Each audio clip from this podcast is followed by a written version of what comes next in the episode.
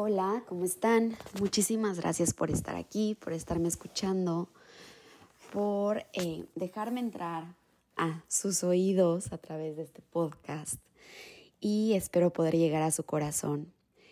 Yo soy bailadora de flamenco, como les platicaba en la introducción. Soy María y este podcast surge a partir de mi blog, en donde les platico semana con semana todos los viernes qué cosas me ha enseñado la danza, qué aprendizajes me ha dejado más allá de mover el cuerpo. Entonces, la idea de este, de este podcast es leerles cada uno de mis, se llaman poemas que no riman. ¿Por qué le puse así? Bueno, no sabía si ponerles artículos, entregas, no, no sabía cómo ponerle. Hice una encuesta en Instagram y mi sobrino, que también es mi ahijado, que es mi adoración, me, me, encantó porque me contestó muy seguro, poemas que no riman. Entonces dije, por supuesto, así le vamos a poner. Muchas gracias. Entonces, bueno, les voy a leer, ya no voy a echar más rollo, voy a entrar con el primero. Se llama Esta es tercera llamada, comenzamos.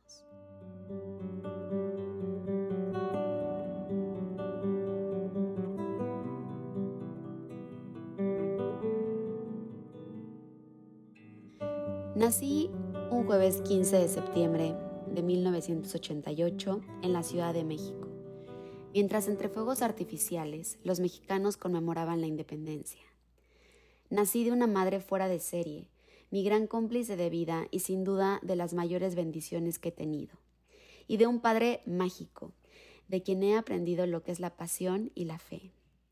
A principios de los años 60, cuando la fiesta brava era muy popular en todo el mundo, mi papá tenía 16 años y se aventó de espontáneo en la Plaza de Toros México, en el sexto toro de un domingo, en que mi abuelo sintonizó la televisión para ver a su hijo hacer semejante locura. Al aventarse, cayó en el burladero de rodillas, y al pisar la arena, las piernas le temblaban y le sangraban. Logró darle unos pases al toro, antes de que los granaderos comenzaran a perseguirlo por la plaza, pero el público le ayudó a huir. Un mozo de espadas lo disfrazó con un sombrero y un zarape para poder salir de la plaza, pero como las rodillas le sangraban, un niño lo reconoció. Volvió a huir de los granaderos y logró subir a un, camión. Ahí los pasajeros lo reconocieron y le gritaban Torero, torero. Mi abuela le cosió las rodillas sobre la mesa del comedor. Ese es el 50% de mi genética. Mi mamá es hija de Conchita y Ramón, seres luminosos y preciosos. Mi abuelo, que prefería iniciar las comidas por el postre y su café llevaba más azúcar que café, lamentablemente murió cuando mi mamá tenía 15 años y a mí me ha hecho falta toda mi vida, a pesar de no haberlo conocido. Pero bueno, a mi Ita, como todos mis primos y yo la llamábamos, sí tuve la fortuna de conocerla. Ella me enseñó a barajear, a jugar cartas y a rezar. Crecí en su cuarto y jugué a las muñecas con sus figuras de San Judas Tadeo y la Virgen María. Tuve un cepillo de pelo en el mismo cajón donde ella guardaba el suyo. Pasamos tardes enteras acompañándonos, cada una en su universo, ella llenando sus crucigramas, bordando carpetas, y yo bailando flamenco frente a su espejo de cuerpo completo, que me funcionó de maravilla toda mi infancia, enfundada en su cobija roja, simulando un vestido de flamenca. Mis papás se conocieron cuando mi papá ya tenía cinco hijos. Se conocieron porque mi papá, al llegar a tomar un curso en la universidad, entró en el salón equivocado, y ahí estaba mi mamá, leyendo en voz alta un poema de Pablo Neruda.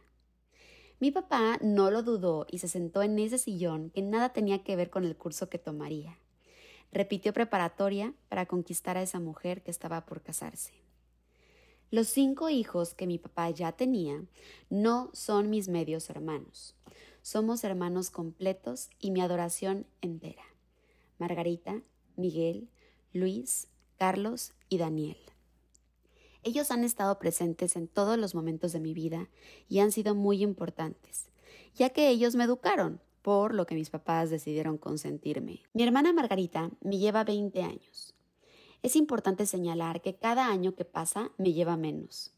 Y el más pequeño es Daniel, mejor conocido como el güerito. Él me lleva 13 años.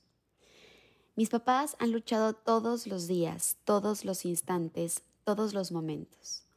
Cuando yo era chica, tuvieron una comercializadora. En ese entonces teníamos un bochito color rojo.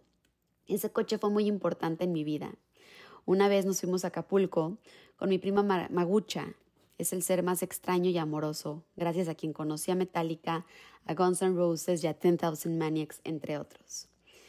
Íbamos en el bochito rojo y al entrar había una inundación que no dejaba que los coches pasaran. Cerca de un metro de agua. No se me va a olvidar. Mi papá siempre tiene los comentarios menos esperados. Esta vez no fue la excepción y dijo, los bochitos flotan. Dicho y hecho, cruzamos sin problemas el agua y llegamos al hotel mientras el agua se metía por las puertas. Pero fue real, el coche nunca dejó de avanzar. Al llegar al hotel y abrir las puertas, esta salió como agua, de como agua de caricatura y tuvieron que dejar el coche de bajada para que se escurriera. Ese bochito fue el primer coche con el que mis papás distribuían personalmente.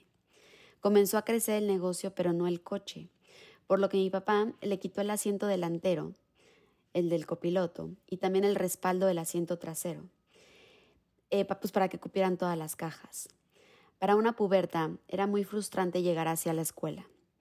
Pero aunque fuera frustrante, la lección estaba aprendida aunque yo no me diera cuenta. En la vida había que luchar y no importaban los obstáculos. La fe, el amor y la pasión serán tus mejores armas. Ese bochito rojo nos lo robaron una noche de lluvia mientras cenábamos en casa de mi abuelita. Nunca olvidaré la cara de mis papás cuando salieron y descubrieron que el coche ya no estaba ahí tuvieron que comprar otro coche para seguir adelante con la comercializadora. A veces siento que mi papá puede haber sido un personaje de 100 años de soledad. Él decidió que nunca más le robarían un coche. Así que a donde fuera que llegáramos, él sacaba una cadena, cadenota, con un candado gigantesco y lo amarraba al árbol más grande que hubiera. Y hoy, hoy le doy infinitas gracias a Dios por la carga genética que me dio una carga genética que no se truena, que no se dobla. Cada vez que quiero tirar la toalla, estoy harta de luchar por mis sueños. Recuerdo a mi papá amarrando su coche con la cadena y del mismo modo me vuelvo a aferrar a mis ideales, a mis metas y una de ellas siempre ha sido bailar flamenco.